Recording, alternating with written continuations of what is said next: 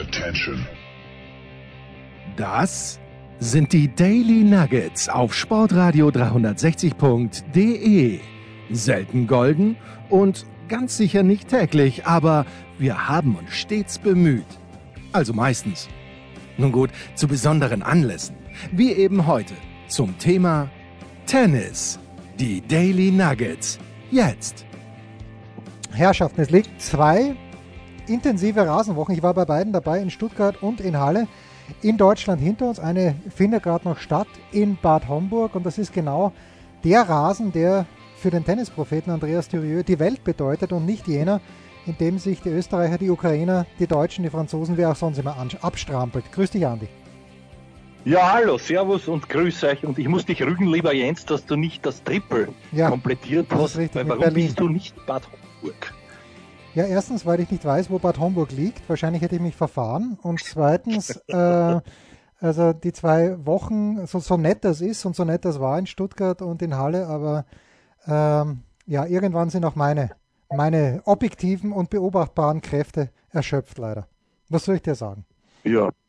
Aber ich hoffe, du, du kannst persönlich dem Rasen mit, mit dem Tennisball so viel abgewinnen wie ich. Als, als, als junge Traditionalisten, die wir doch sind, erinnern wir uns ganz, ganz marginal nach hinten zurück. Ich weiß, das sagt man so nicht, weil man erinnert sich selten nach vorne, wie mich der Herr Baumann immer belehrt, aber das macht nichts. Ich sag's genau deswegen trotzdem.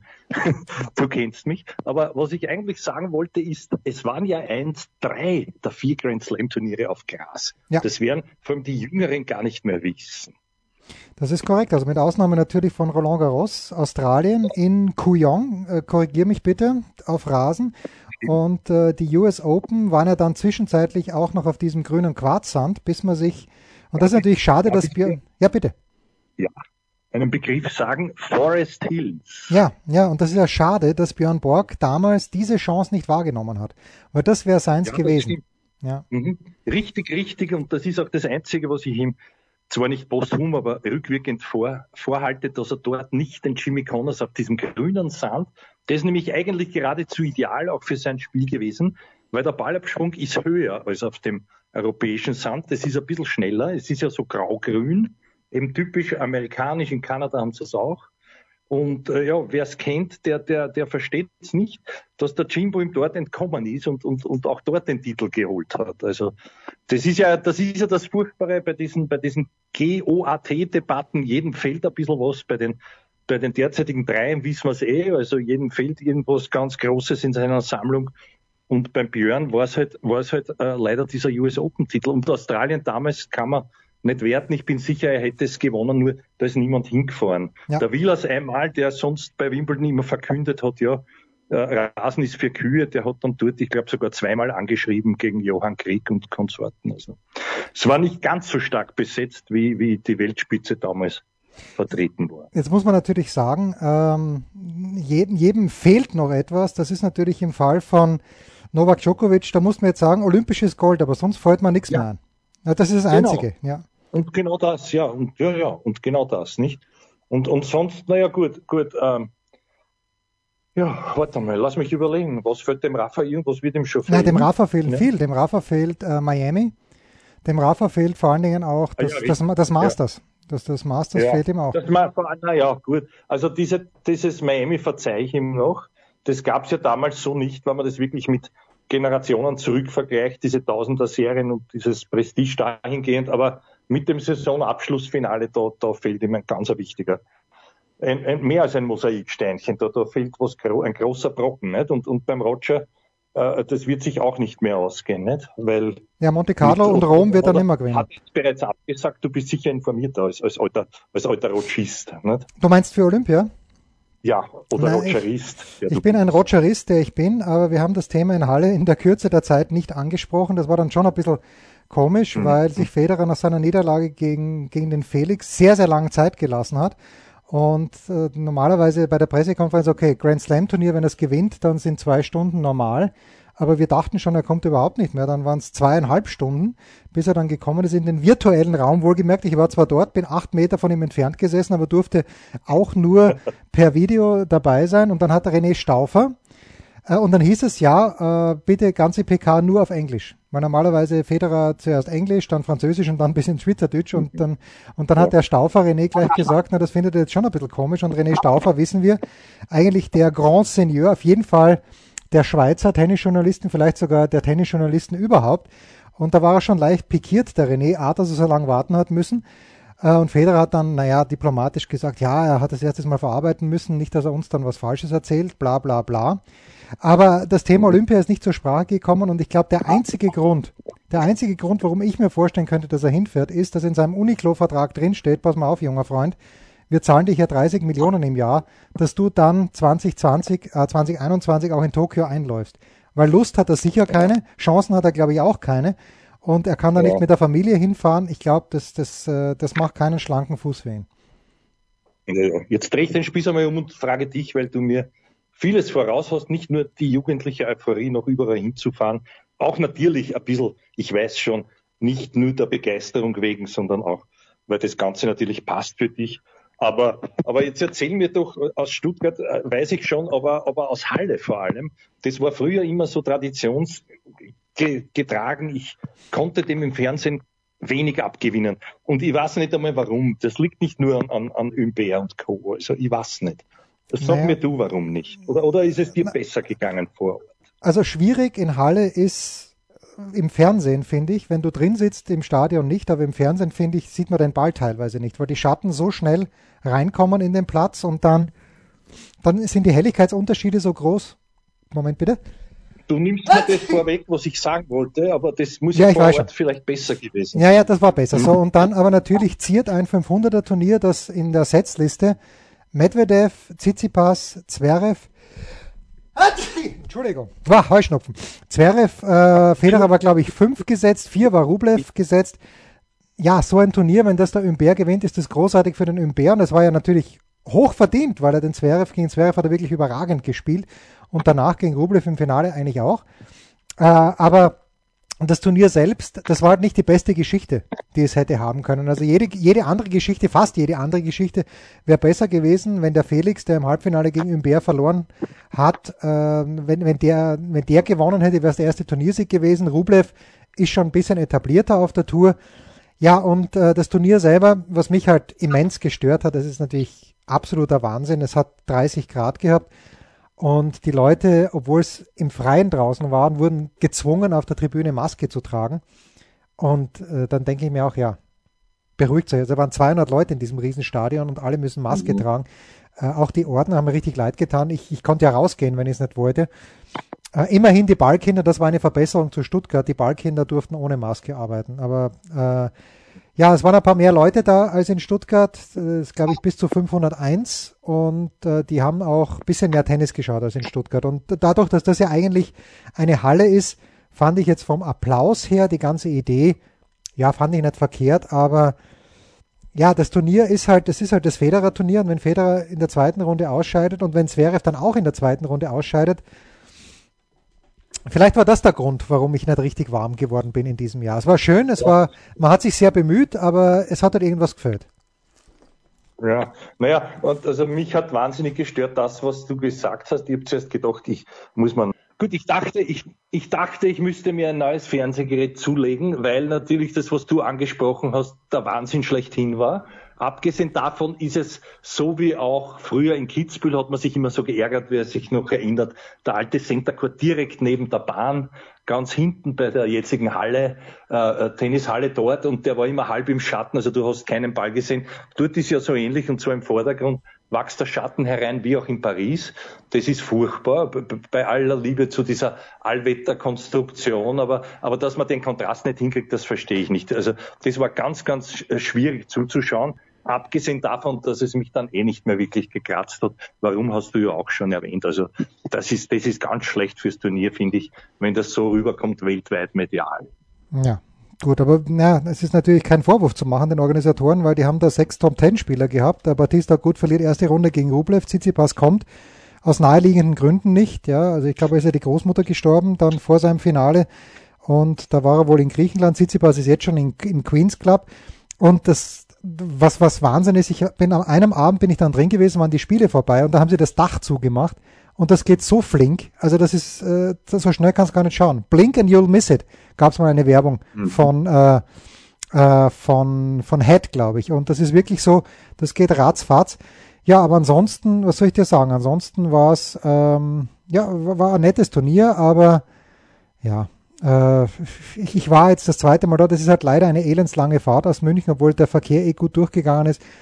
Und äh, man hat halt irgendwie beim Federer den Eindruck gehabt, er weiß selber nicht so richtig, warum es nicht geht. Er ist frustriert mit sich selbst. Das, äh, und, mhm. und, meine, meine Prognose, dass ich glaube, dass er in Wimbledon mitspielen kann, das nehm, die nehme ich sofort wieder zurück, weil ich glaube das nämlich nicht mehr.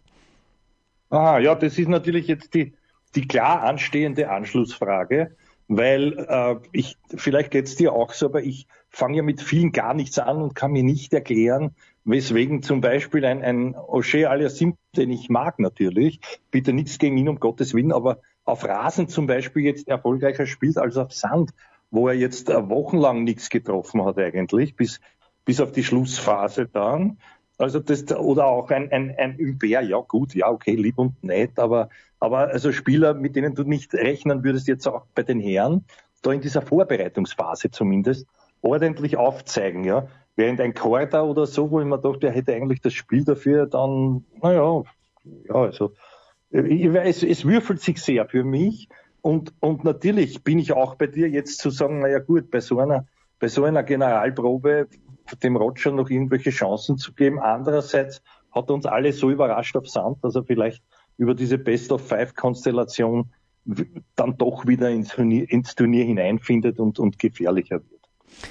Also ich habe Jan de Witt, das war auch in der Big Show, gefragt, äh, wie er die Sachlage sieht. Äh, Djokovic und dann lange nichts und Jan de Witt hat gesagt, dann sehr lange nichts. Und äh, Zverev hat die gleiche Frage gestellt bekommen in seiner PK, nachdem er rausgeflogen ist, oder war das nach seinem Auftaktsieg gegen Umber? Aber glaube ich, nachdem er gegen Umber verloren hat, war auch extrem fair dann von, von Zverev. Und da hat er auch recht. Zverev hat gesagt, er wüsste nicht, was er hätte besser machen sollen, ehrlicherweise, weil der Umber einfach wirklich grandios gespielt hat gegen ihn. Äh, aber der hat auch gesagt, Djokovic und dann lange nichts. Und mir fehlt echt mir fehlt komplett die Fantasie. Jetzt hat der Berrettini in Queens gewonnen. Erster Premierensieger in Queens, also der erste seit Boris Becker 1985, der bei seinem ersten Antreten in Queens gewinnt. Wir wissen, dass Becker ein paar Tage später Kevin Curran im Finale besiegt hat. Und Berrettini ist schon ein guter. Aber ich glaube, Berrettini hat noch nicht, wir erinnern uns vor zwei Jahren gegen Federer, äh, da hatten, haben ihm die Nerven an Streich gespielt. Und ich glaube, der ist mental noch nicht so weit. Womit wir bei deinem Lieblingsthema sind, Andi. Ja, danke. Das ist auch gut, dass du mich erinnerst. Der Berrettini ist mir sehr, sehr sympathisch. Ich finde, der wird immer mehr so zum Sympathieträger-Typ, für mich zumindest. Ja. Spielerisch bin ich noch immer auch bei dir, dass die Rückhand am verbesserungswürdigsten ist, sagen wir mal so, wenn man das positiv äh, ankreiden möchte. Ja. Und, und mit mental, da bin ich mir nicht so sicher. Der ist, er ist sehr locker, er ist aber auch zur Stelle. Das hat man gesehen, er vermag sich zu, zu motivieren ähm, ich, ich schätze den nicht so schlecht ein mental. Also ich glaube nicht, dass es daran scheitern wird, außer er spielt einen großen Namen relativ früh, aber das kann auch nicht sein, Nein. weil meines Wissens nach müsste er jetzt sogar, weiß nicht, ob er nicht sogar unter den Top 8 gesetzt ja, also ich kann dir genau sagen. Dann, dann, dann kann er natürlich weit gehen. Aber auch da ist es für mich wieder so, weißt du, auch auch anhand des Gegners Nori, ja, nichts gegen den haben wir eh schon oft besprochen. Ein, ein biederer Handwerker ohne besonderes technisches Rüstzeug hätte der Grünedel platitüdenhaft von sich gegeben. Und ich schließe mich da an, weil ich denke mal, so kann bald wer spielen. Und, und, aber der, der zog dann mental sozusagen den Schweif ein für mich, äh, bei, mit diesem Projekt zum 4 zu 3 da, oder was, na 5 zu 3 im dritten für den Berrettini. Also da, da, da schließt sich dann der Kreis. Also ich sehe den nicht so schlecht, aber trotzdem wiederum der Trend, dass da Leute spielen, wo ich mir denke, die, die können normalerweise auf Rasen nicht einmal irgendwas gewinnen. Oder, oder bin ich schon so weit weg, dass ich nicht verstanden oder gesehen habe oder hat sich die Entwicklung an mir vorbei beschleunigt auf der Überholspur, dass das jetzt auch schon so langsam ist, dass das eben, dass da eben jeder gewinnen kann, sozusagen. Ja, ich glaube, es sind auch die Bälle. Das hat mir der Alex Waske mal gesagt, die gehen auf nach, nach einem Spiel wie die Luftballons und sind halt extrem langsam. Hallo? Äh, ach. Hallo, leider, ich höre ihn Ja, ja, passt schon. Ich habe mich selbst gemutet, äh, um, meinen, um meinen Punkt anzubringen. Also der Alex Waske hat mir das mal erzählt, dass die Bälle aufgehen wie Luftballons nach sehr kurzer Zeit, nach einem Spiel mhm. und, und dass das natürlich langsam macht. Ja, und der Rasen wird halt anders gesät und anders gemäht, was weiß ich. Aber ich kann dir ganz genau sagen, also Djokovic 1, Medvedev 2, das ist klar. Dann 3, 4 sind gesetzt mhm. Tsitsipas Team. Zum Dominik kannst du dann gerne was sagen. 5 bis 8 gesetzt Zverev, Rublev, Federer, Berrettini. Das heißt also, das Viertelfinale für den Zverev wäre natürlich Banane. Ich traue dem Zverev von allen am meisten zu, habe ich auch sogar mal geschrieben auf Tennisnet vor kurzem. Aber natürlich, wenn ein Viertelfinale Djokovic wäre schlecht.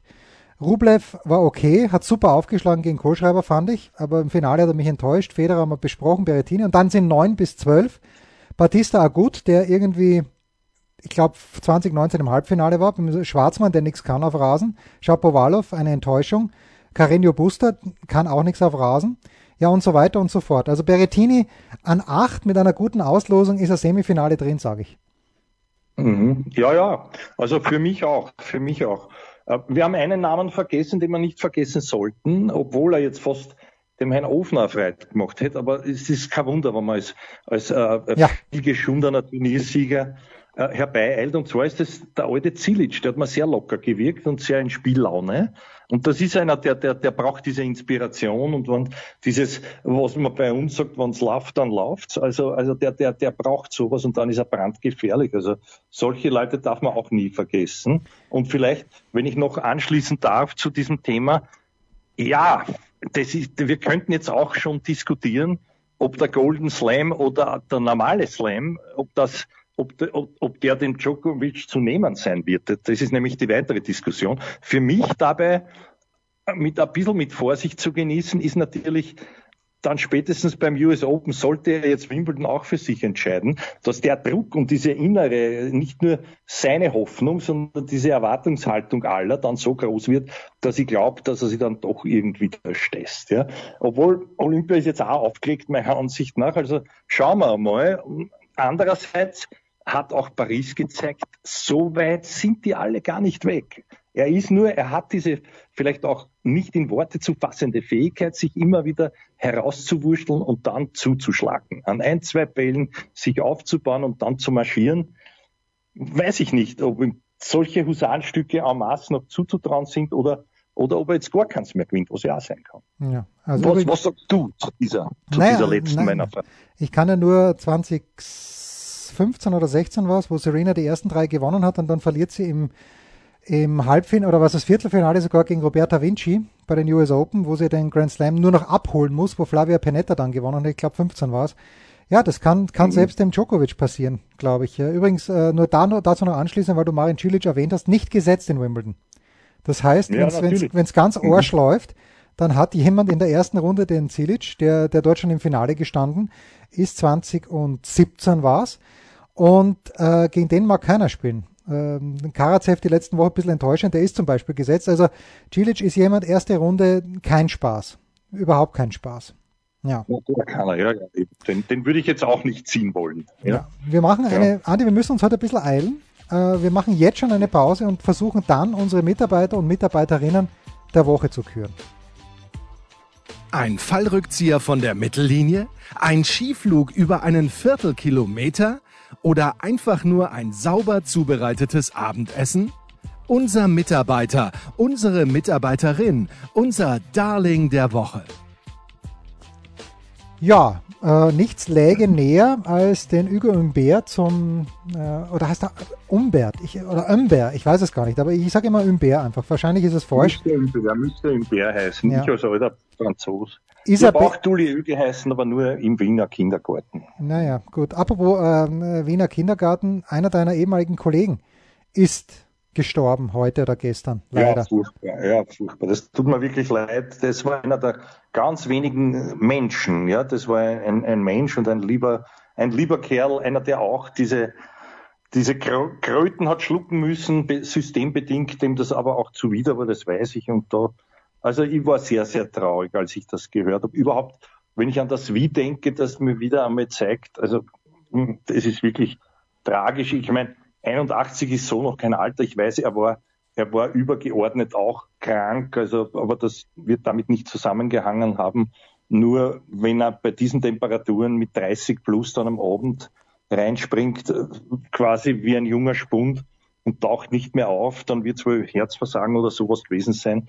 Was mich wundert, weil auch die alte Donau warm ist. Also ich, ich, ich werde nur mehr Sprosse für Sprosse auch bei diesen Temperaturen mich hineinschlendern. Tut mir furchtbar leid. Die Rede ist von Peter Elstner, ja, der natürlich ein Mann der ersten Stunde. Fußball, das war legendär. Sein Saga, wer es nicht mehr weiß, als er einst wirklich fast winselnd, da, da haben sie ja intern gesagt, warum er sich so runter hat lassen, weil, weil wir sitzen doch quasi vom Fernsehen quasi auf einem längeren Ast und man hätte das auch anders machen. Der hätte sich nicht so anbiedern müssen. Wir dann, Peppi, Peppi, ja. bitte lasst uns eine. Peppi, lasst uns eine an den Josef Hickersberger. Burschen kommt's, Burschen kommt's, einer nach dem anderen. Ich war in, ich glaube in der Pause oder nach einem Spiel, ich weiß gar nicht mehr, mehr welches. Der hat mir leid getan, aber dafür ist er auch legendär gewesen. Und er war auch ein sehr guter Musiker. Der war so wie der Sigi auch ausgebildeter Sänger, der Sigi Bergmann. Opernsänger und, und, und wir haben öfter gespielt, ein bisschen Armin Gröbel, Andi, so Bands und so, und der Peter war immer ganz ambitionierter Sänger. Also tut mir furchtbar leid, dass der gestorben ist. Ja, also Peter Elstner, wirklich, also wer damals mit dem ORF aufgewachsen ist und der Andi ist ja jüngere Generation, aber Peter Elstner und dann Michael Kuhn ist glaube ich auch schon gestorben, oder? Gerhard Zimmer ist gestorben. Nein, nein, nein, der Michael Kuhn ist noch, ist noch unter ah, okay. uns, Gott sei Dank. Äh, und, äh, Leider, was ich gehört habe, auch dem Sigi Bergmann geht sehr, sehr schlecht. Der hm. Sigi ist, glaube ich, ein Jahr älter, der ist 82 oder 83. Der ist wiederum, äh, ich, ich glaube, ich verwechsel es jetzt vielleicht, aber ich glaube, ich glaube, der, der Elstner Peter ist mit, ist mit Heinz Brüller in dieselbe Klasse. Ah, ja, also ja, das genau. waren schon so Jugendfreunde alles. Ne? Ja, Legenden. Gut, Mitarbeiter der Woche. Ähm, ich, ich nehme nicht mich selbst, weil ich Trottel du geklaut beginnst, Du beginnst, ja, ich, ja, aber ich, ich, muss wieder nachdenken. Es trifft mich wie ein Kallenschlag. Naja, Furchtbar. also es hat ja noch, auch noch ein zweites deutsches Turnier gegeben in dieser Woche und äh, ich habe Ludmila Samson, Samsonova absolut als äh, Bulgarin auf meinem Schirm gehabt, aber sie ist Russin, wie der Teufel so spielt und sie hat das eigentlich, wie ich finde, nervlich auch gut gemacht. Weil im ersten Satz im Finale gegen Bencic hat sie keine Meter gehabt und gewinnt dann aber trotzdem in drei Sätzen. Äh, und das Erstaunliche ist ja, wenn ich mir nicht, wenn ich nicht ganz falsch liege, dann glaube ich, dass die österreichische Nummer 1, Babsi Haas, gegen eben jene Samsonova vor zwei oder drei Wochen irgendwo äh, in einem Quali-Match ja. gewonnen hat. Ja, ja, oder Matchbälle hatte. Oder ja, also es war ganz, oder ganz klar. Irgendwas, oder war das letztes Jahr in Paris? So irgendwie Nein, es war, es war, das war vor kurzem erst. Das war, also Aha, wir bitten ein, dass die ja. Babsi da sehr, sehr gut abgeschnitten hat. Ja, aber all the power to uh, Ludmila Samson. Aber ich hoffe halt, nächstes Jahr Berlin hat wirklich Pech gehabt mit dieser Scheißverschiebung der French Open, weil da war so ein gutes Teilnehmerfeld. Gut, dass Barty sich verletzt, ja, dass Osaka nicht spielt, wissen wir auch nicht, aber dass dann Sviontek nicht kommt, dass Cannon nicht kommt, also von der Besetzung haben die echt Pech gehabt äh, und hoffentlich nächstes Jahr wieder mit, mit voller Kapelle, was die Zuschauer angeht. Aber ich nehme da einfach die Turniersiegerin, die damit auch unter die Top 100 gekommen ist in der WTA-Weltrangliste, Ludmila Samsonova. Bitte, Andi. Ja, also ich schwanke zwischen Berrettini und, und, und Ons Chabeur, ja, ja. damit wir auch noch auch noch Berlin ins Spiel bringen. Birmingham, ja. wir wollen Birmingham ja, ins Spiel Du hättest bringen. ja den, den, den deutschen Grand Slam mit Bad Homburg komplettieren können, wenn es in Berlin auch noch gewesen wärst. Ja. Und so hast du dich mit der Hälfte beschieden, was ich nicht verstehe. Aber ich nehme diese Frau Chabeur, weil das ist, das ist die erste Araberin. Sagt man Araberin? Ja, ja, muss, schon, muss ja. so heißen. Ne? Die ja. erste Dame aus, aus, aus, aus Arabien, die also einen WTA-Titel holt. Und das hat sich, glaube ich, sehr verdient, obwohl sie für mich ein Phänomen ist, wenn man ihre Physis kennt. Aber das, das ist ja dann umso bemerkenswerter, dass man mit, mit so einer gestandenen Figur, sage ich jetzt einmal, sowas gewinnen kann. Da muss man also mehr können und deswegen, ich habe ein bisschen was auch gesehen und muss sagen, also sehr abgebrüht und verdient gewonnen. Naja, und das ist erstaunlich, äh, wenn man mich gefragt hätte, hat Ons Chabeur vor diesem Wochenende schon einmal ein WTA-Turnier gewonnen, hätte ich gesagt, natürlich, weil die spielt ja schon länger oben mit und so ein Straßburg hätte ich ihr immer zugetraut, aber schön, dass sie das geschafft ja. hat. Hat für Rasen ja auch. Lustig. Ja, hat, ja, hat, mir geht so ähnlich. Louis Barge doch, die muss doch schon mal angeschrieben haben. Hat ja, sie nicht? Ja. ja. und auf Rasen, das liegt ihr natürlich auch, spielt einen wunderbaren Slice. Ja, und ist natürlich eine von circa 50 Frauen, die Wimbledon gewinnen können. Das werden wir uns am nächsten Montag, mhm. der Andi und ich vielleicht, oder ziemlich sicher genauer anschauen. Andi, ich danke dir. Heute machen wir ein bisschen kürzer. Ich danke dir. Spült also, Österreich. Eins muss ich schon sagen, bei deiner Wortwahl, ich hätte das eine oder andere herausgeschnitten, obwohl ich auch dazu neige. Ne? Aber ja, also was wollte ich sagen? Äh, was, kann man jetzt noch irgendwas Lustiges sagen zum Schluss mit Gras? Was Nein. reimt sich auf Gras? Nein. Nein, das sage ich jetzt nicht. Nein. Gut. Das waren die Daily Nuggets auf sportradio360.de. Ihr wollt uns unterstützen? Prächtige Idee! Einfach eine Mail an steilpass@sportradio360.de schicken und ihr bekommt alle Infos. Und versäumt nicht die Big Show. Jeden Donnerstag neu.